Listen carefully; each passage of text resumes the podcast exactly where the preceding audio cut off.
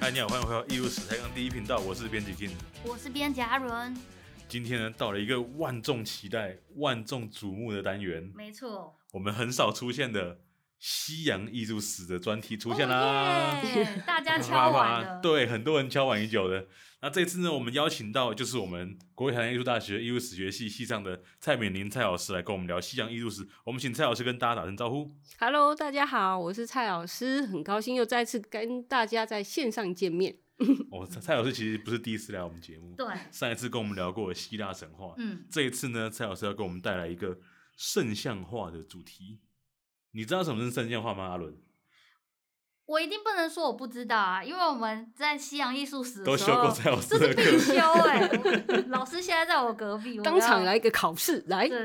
大对概就是画着这个呃圣母玛利亚或者是耶稣的一些哎画像，是是嗯，吗？应该就是这样吧。我们让老师来解答好了。其实“圣像画”这个是字是比较偏台湾的翻译，它的哦原名叫做 icon，、然嗯哦后在希腊文其实是 icon iconus，那它其实最简单的意涵就是它是图像对 image，所以它是泛指所有。其实不只是宗教，甚至于是你拍一个人的嗯肖像，其实也都算是图像的一种。那为什么到最后会我们把它翻成圣像画？主要对是因为在嗯拜占庭或是东正教这些地嗯方，很多的图像大部分都是以宗教性的题材为主，所以就会以画圣人或是耶稣、玛利亚这样子的一个图像。那再加上，因为在东正教，其实他们都习惯在署名上面。嗯，除了说我是画家，我创作这一幅的这种玛利亚像之后是，我会署上我自己的名字之外，它也会加上其实是透过神灵的帮助，也就是非出自我的手，哦而是借由这些神灵的帮助，让我去完成这件作品，所以我们才会习惯的是把它是翻作是圣像画。哦，哎、我听过一个概念呢、嗯，不知道是楚川白春还是谁说的，嗯反正是文学。他说书中的人物啊，其实上帝握着我的手把它写下来的，啊，对对所以对，作家只是一个媒介，是的，终归作品还是上帝的完成是品。其实包括我们在嗯阅读古典的、古希腊的文典的时候，像最早的荷马或者是赫西尔德的《对神统记》，你都会发现他在刚开始书写的时候，他就会说其实是缪斯女神、嗯赐给我智哦慧，让我去完成这整个著作，所以。啊，太他们谦虚了啊吧？对对对，他们不会 把功劳说都是我，都是我这样子，这是很特别的是民主性。嗯，嗯，那这样也变相就是你不能 diss 这个作品，对对对，哎，对对对对 对，你第十这个作品就是如果说你就亵渎神了啊缪斯嗯很烂，亵渎神。哇，真的哎，这是，也是一个保护罩的概概念。嗯，对。那圣像画这个东西，它最特别的地方是不是它每张画都画的很像？嗯，圣像画的确，它有几个标准的 type，对，甚至于他们在很早的时候，其实有时候我们又会比较清楚的去界定，拜基本上那个地方，也就是我们现在所认为东正教信仰的地方，都是早期的拜占庭。对对，但是拜占庭的图像，它有影响到拉丁西方，也有影响到后来的整个现在我们所说的希腊或者是俄罗斯的嗯东、嗯嗯的东正教的画法，但是他们在各个地区又有发展出自己的绘画的方式是跟形制。但是从早期的从拜占庭延伸下来的几个特定的绘画类别，其实是一直被延续下来的，包括他们的这种嗯用色的标准也是有对一定的。所以你在看到玛利亚穿嗯特殊的服装的时候，嗯嗯嗯它到底是代表着是跟上天的关系，哦或者是代表它是跟人间的关系，嗯其实也可以从从它衣袍的蓝就光一个色颜或色红色去分辨出来。那这个传统其实，在拉丁西方是没有的。哦，很厉对嗯害。哦，那传说中的那个神圣的颜色 ultramarine 代表什么？哇，你这个掉书袋，没有啊，就是一个很传奇的颜色啊。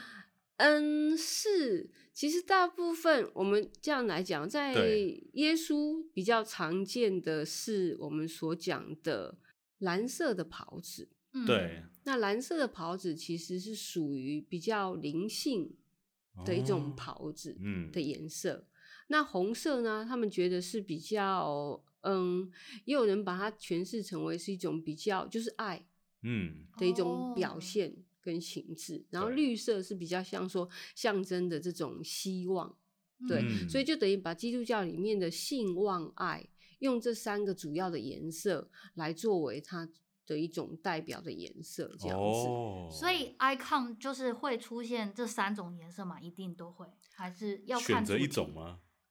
嗯，其实要看你画哪一个人物，但是有些的确这嗯三个画都、这三种颜色是最常出现的颜色，嗯，对哦，包括你看玛利亚很多都是红袍子、蓝嗯对袍子，耶稣也是。对，然后有一些比较重要的圣人，然后就会穿绿色的袍子这样子的一个表现方式，所以在东正教他们会比较有特定的人物、特定的颜色的一个用法，那它就等于是长久以来很少会有它的变化的，包括他们人物的表现形式。我们经常在讨论东正教里面的画像，即使他是坏人，他还是把它画的。很漂亮啊，没有说他长得比较丑，或者是他的透过他身体上面的比较嗯不嗯完嗯整性嗯去表现出他是一个坏人，不会，因为他们觉得，嗯，人基本上都是上帝创造，以他的嗯形象去创造，所以每一个人基本上都是好看的，都是美好的。是对，老师，那圣像是从什么时候开始流行起来的啊？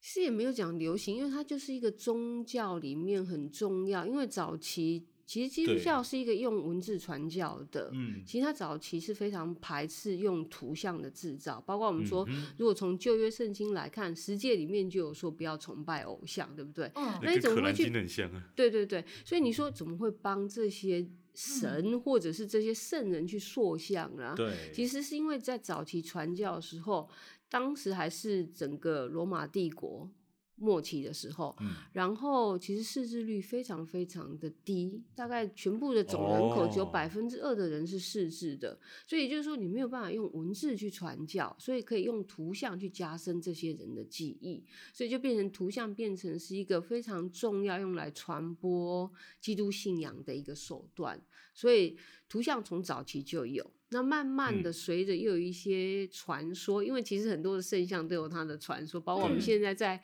很多希腊或东正教的地区，到了圣母玛利亚庆典的时候，嗯就会把他们的这个圣像画，有显圣过的圣像对画抬出来游街，哦然后祝福整个城镇这样子。就曾经有传说过玛利亚哭泣啊，就是从那一幅哦画那当幅画中会流就是泪流我记泪得这样子。嗯很多，非常多。对，其实它也连接到另外一个古老的传说，就是我们为什么会说，好像这些圣像画都不是出自人之手，或者是我对要以这种谦卑的形式，嗯其哼，实跟路卡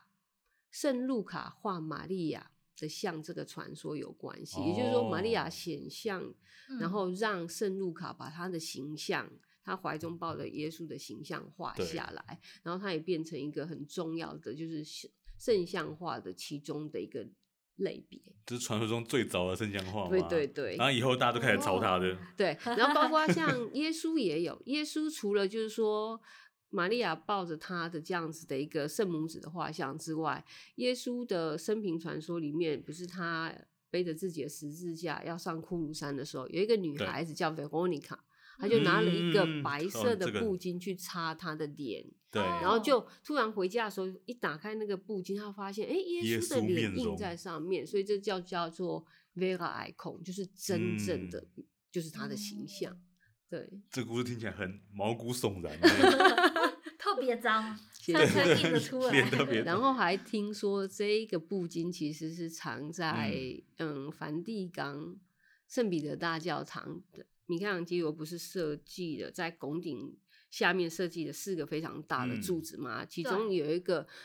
非常大的雕塑，就是圣 Veronica 拿着那个布巾，然后听说它就是藏在它上面的一个对，的一个开口。可是因为好像后来就遗失了，因为后来天主教也从来都没有再揭哦示过嗯这样的嗯布嗯巾的嗯存嗯在。对，哎，这个影响很大哎。嗯我看到后面很多文艺复兴还是什么时期的画作啊，都会有跟基督教有关的主题的时候，就会有一块布，然后上面有一个耶哦稣的脸，然后超级清楚的对对对画的对巨细靡遗这样子，是如果不知道典故，我就会你就会有觉点得很恐怖诡异，为什么那块布上会有一个脸？ 嗯突然出现这样。对对对，，嗯，老师，那圣像啊，在就是东正教里面是有仪式的嘛，就是说，就是它它平的常功能性对它怎功么能使性，它用是因为如果他们还是继续拿着这个圣像出去传教呢，还是说他们会把它供奉在这个教堂里面？嗯，其实要看，就是有特殊性的，就是有喜有一些传说，就像玛利亚哭泣的这种图像，或是对救治人的这些图像，会以比较特殊的方式放在整个教堂的主祭主、嗯主祭坛嗯上面。那来揭示，就是每天来做祷告的人、弥撒的人都可以看得到。那东正教的教堂设计其实跟一般的拉丁西方有点不太一样，因为它有一个嗯闭幕，也就是说正是神父行礼仪的地方，跟一般信仰者所做的地区，其实有一个非常大的圣帐或是圣嗯品。嗯嗯，来阻隔，让里面让外面的人没有办法直接的去看到里面嗯的这些神哦职人员正在举行仪式，仪式感很强。但是他可以听得到，因为他们在念诵所有的经文的时嗯候，对其实都还是可以传递的出来，因为它整个墙壁其实是没有封死的，嗯而且嗯有些只是很高的墙面，所以为了要帮助这些没有办法看到仪礼仪式正在进行的人，嗯嗯但是可以嗯听对得到声音，所以他们就充满在好奇啊。对对对，他们 就在好想圣知道屏上面其实画了非常多的这些圣像画，嗯让你又在聆听这些牧师或是神父的这些弥撒的时候，你的眼睛或是心灵仍然有一个投注的嗯那个目光所在的地方。所以在他们教堂里面，其实是每一个地方都有圣像画。墙壁哦、放满天的井哪里嗯都有，对，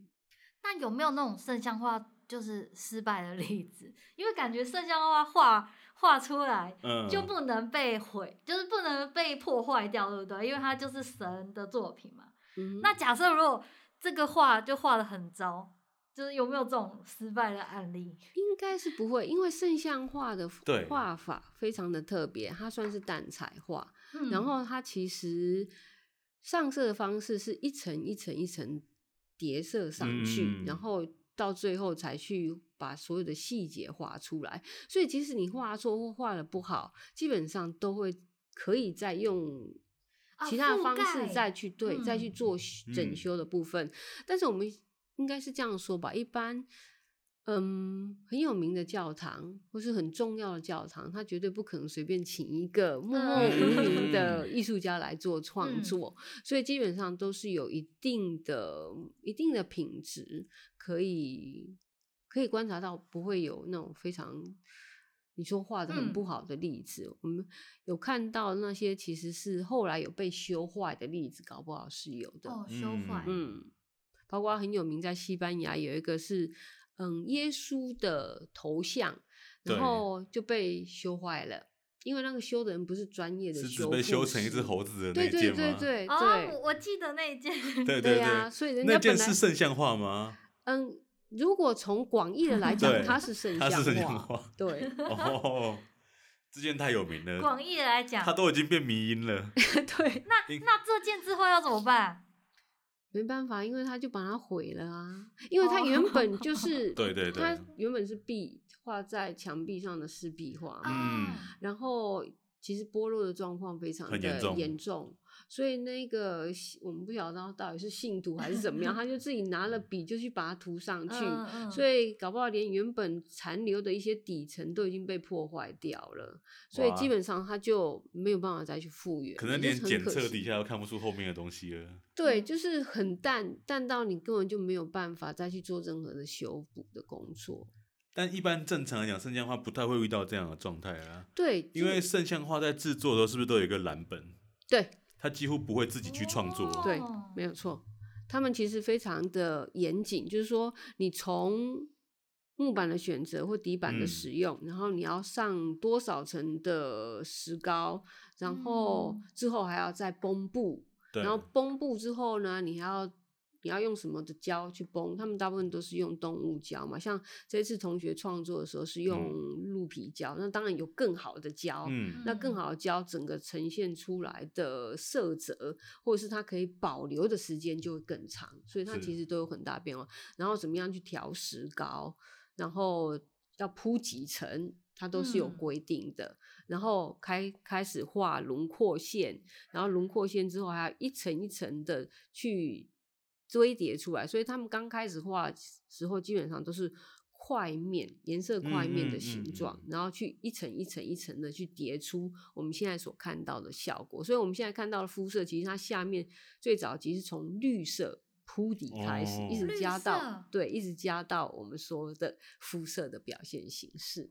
那为什么底部会选择用？对啊，为什么要绿色色来？打底啊？啊。好其神实秘。 其实应该说，他们在上色的时候，有些用绿色可以去增加在它处理后来的一些阴影的效果上面的呈现。对哦，我预事先布局呢，对对对，我他预们都判了必阴须要让影大的家需知道哎求， 好神诶奇哦！老师，你刚刚是有说，就是这就是有同学做这个东西，所以嗯是这学期有开这样子的课啊。 对我们这一学期刚好有开讲授，就是嗯东正教圣像画的艺术，跟让哦同学实际的去画出自嗯己哇的圣好像好画。 玩哦！对啊，根本你想画了 是不是？超想啊，我超想，我以后要可以，老师是可以再开吗？希望老可以师再开我要你就要开。先报我要名，加一， 因为我们刚好也很荣幸可以嗯请到就是于娟画家，她算是嗯台湾少数，就是现在都还一直定在期的创回作到希腊帮哦他们的教堂画圣像画，因为他的老师是一个非常有名的希腊艺术家叫 Codis，然后嗯前几年又来过台湾作展这个样子，然后他就很扎实的一个圣像画的这种功夫，然后请他来教导学生以最传统的方式，一个步骤一个步骤学起来，从怎么样去买木板，嗯，嗯，什么样的木板是最好的，然后怎么样去处理那个木板，然后甚至于蛋，因为蛋彩画一定要加蛋黄对嘛，对对那蛋黄怎么样处理？因为有些人就是直接蛋白没有用，然后就是直接把那个蛋黄就丢进去就好。嗯，没有，它的做工非常细，你要真正把它滤到连它的膜都拿掉，哦，把蛋黄的那个膜拿掉，嗯直接用里面的蛋哇汁嗯去调，所以它就不会有另外的那个薄膜的那种感嗯觉。嗯嗯对，所以他们其实是非常非常的考究的。所以蛋仔画里面真的有蛋，哎，老师蛋彩画是呃蛋白蛋黄一起下去，没有，就只有蛋黄。那蛋白要怎么 办？后蛋白就你拿回去做蛋糕吧。天使哦，蛋糕，对对对对，不用蛋黄蛋糕，当然，现在其实有很多变异的手法，因为开始就有人去研究，那如果我嗯加了蛋黄、蛋蛋白会怎么样，对不嗯对？所以开始也有人就是都加，嗯，但是也就是说，我们会观察，就是说，因为我们还是希望艺术作品或是宗教的这些创作作品创作出来之后，当然希望它可以保持久一点。嗯所以有时候你换了一些基底材的时候，嗯它的保存的年限或保存的状况就会改变。嗯，所以以就必须要去观察，就是非传统的画法、调法的时候，对那个作品之后会有多大的影响？对啦，因为有些视觉效果是当下看得到，可是能不能保存，那可能要三十年、五十年后才知道答对案，。那也是一个问题。所以蛋彩画已经从这个罗马时期就已经有了、欸，对对对，从很哇早嗯，其实甚至于说，早期更早的话，甚至于希腊的这种木乃伊上面，不是会有一哦个人像画对板哦吗？它那个其实也是，只不我过以为是它那孔时候丁的，它那时候比 较不用，不是用蛋的形式，对蛋的形式还比较晚一点，但是从那时期就有了。所以它算是一个历史非常长久嗯的绘画哦的方材式料，对，，嗯，所以这次是班上的同学都有，就是每个人都画几幅这样子，对对，其实我们也、嗯就是说，从早期让他们去了解蛋彩画的感觉，然后嗯慢慢到自己去落实用、嗯、对木用木头的方式，然后一直到绷布在作画，所以同学总共创作了四幅作品，哦然后最后一幅就是完整的把所有流程都跑过，嗯然后完整的作品。 哇，四幅很多呢，对啊，是因为蛮多的。十八周哦，我们假设前两周是跟大家讲解要做什么，剩下十六周、四周、一周要搞出一个东西对来。啊，而且我们还有哦上课哎、我们对还有啊上东正教绘画的一些嗯嗯嗯历对啊，所史以，等于一个月要生出一件呢。对可啊，是这个过程可以让同学更了解，就是比如说当画家是多么不易的事情。 对对对，就是对整对个对过程，你还要你嗯这要真的很小心，因为你说我们要调蛋黄的时候，对要是不小心蛋白跑进去，要重调，哦整个要重嗯来。真假？所以浪那费那时候刚好是蛋价非常哇昂贵的对时候，对对对，今年有一段时间台湾缺 蛋，对对对，我们嗯那时候刚好也经历过，然后那时候小老师必须要跑很多家，因为嗯刚好哇超商都限制，对，一个人只可以够一盒。盒这样嗯子而已、所以他就要跑四跑四五家，然后才可以嗯够到所有班上同学够用的蛋。徐老师数成为刚好鸡蛋采购专对家，是，很刚好遇到这个时候，真的，对台湾啊很少这么缺蛋，就刚好在画蛋彩的时候遇是到。， 很特别的经验。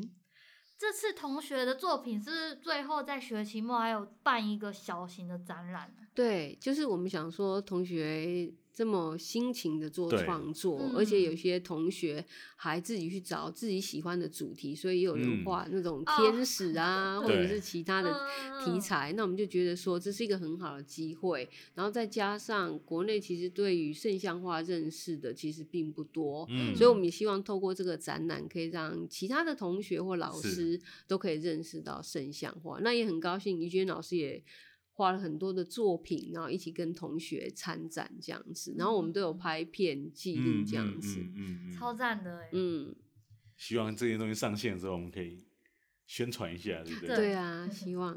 老师，展览当天啊，就是门口有一个很特别的那哦个蜡烛哦，，对啊，对对对，那是东正教的这个，嗯，我们说蜜蜡，也就是说蜜蜡对对对，他们就是用纯正的这种，嗯，把蜂巢敲下来嘛。对蜂窝上面那个软软的部嗯分，然后去、嗯去嗯做成就是一根一根的这种蜡。那基本上你进去东正教的这个教堂的时候，嗯他们就会在进去之前有一个台子，然后摆上就是大大小小的蜡烛，对都是这种长方形的形式，然后你就可以依照你自己的就是还愿你的礼敬的。的嗯这种心，你就可以去挑一个你要的蜡烛，然后进去恭喜供奉给像是这个主祭坛的嗯玛利亚，或者是嗯其他的这些你的署名的圣人都可以这样子，然后就在他的面前点蜡烛这样子，然后做祷告的动作。哦，所以那个教堂会非常的就是漂亮，就是一对闪一闪的很多嗯蜡烛在里面那对个，对， 然后就甜甜的、香香的、嗯蜜的味嗯道。听起来很像我去庙里拜拜的时候，文昌君多插两只这样 子，关公多插两只，那什么保生大帝哎插一只就 好，这差种两感只觉。的吧？没有，我开玩笑啦。哦，就我文文昌帝君都会插多对汁一对点对，。给他多一点，保佑一下。 对现在比较需然要后。写我我在哪一个大学，对 然后我对在写什么，期期末作业赶快把那个论文生出来。对对对啊对对对，都是这个样子。所以学校附近开的那个文昌君的特别香火鼎盛。学校附近有吗？我说在学校附近开的庙啊，哦，一定会特别鼎盛啊！那你可以考虑一下，没有啊，乱讲嗯的。 我不用去供奉他，我先在自己隔壁那间供奉一下就好了，供奉我自 己。是啊，其实那都是表现，嗯，人们的一种虔诚吧，跟嗯对于神灵我们所不知道的东西的一种一种敬尊敬，嗯嗯嗯。非常重要，非常有趣，对啊，啊，最后我想问老师一个问题，跟圣像画有关的。嗯老师刚刚既然提到他们学的是这堂课教同学是东正教的传统，所以在现在的文化环境里面，圣像画使用最高的就东正教吗？其他地方比较少用了，对，怎么会有这个现象就出现是呢？比较狭义的圣像画，基本上都是在就是保留在在拜占庭以往拜占庭的地方，就是我们现在所想的东正教信仰的地方，他们的传统基本上从早期到现在嗯都没有变。对是，就不像说拉丁西方，虽然也是信仰基督，对但是你就发现啊，怎么好几世纪以来画作的风格一直有所变化，对不对？嗯对啊，可对是，啊，在拜占庭东正教这个地方，嗯其实是一直延续下来的。对，就是没有什么变化，也就是变化不大，你就可以从它的属性物当中，或是它的它的画画作的方式，你就可以很清楚的认出来啊，这就是拜占庭的画作、或嗯东正教的画作，所以这群人心中比较顽固哦，他们非非常保留传统。对保留传统，保留传统，坚持保留传统下来。他们的建筑物、教堂是不是也都不太一样？嗯，对，因为当时一直到现在，俄罗斯是的教堂也都跟别人不一样。对对，你就可以看到他们采用的都是一种嗯外方内圆的嗯建筑方式。嗯，对，这跟他们的这种礼仪也有关系，因为是其实整个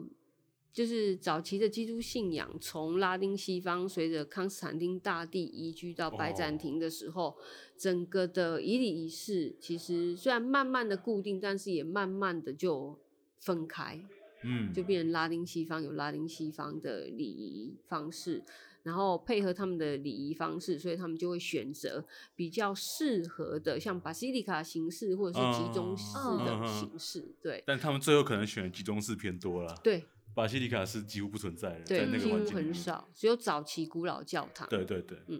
要不然后来新建，从从六世纪开始，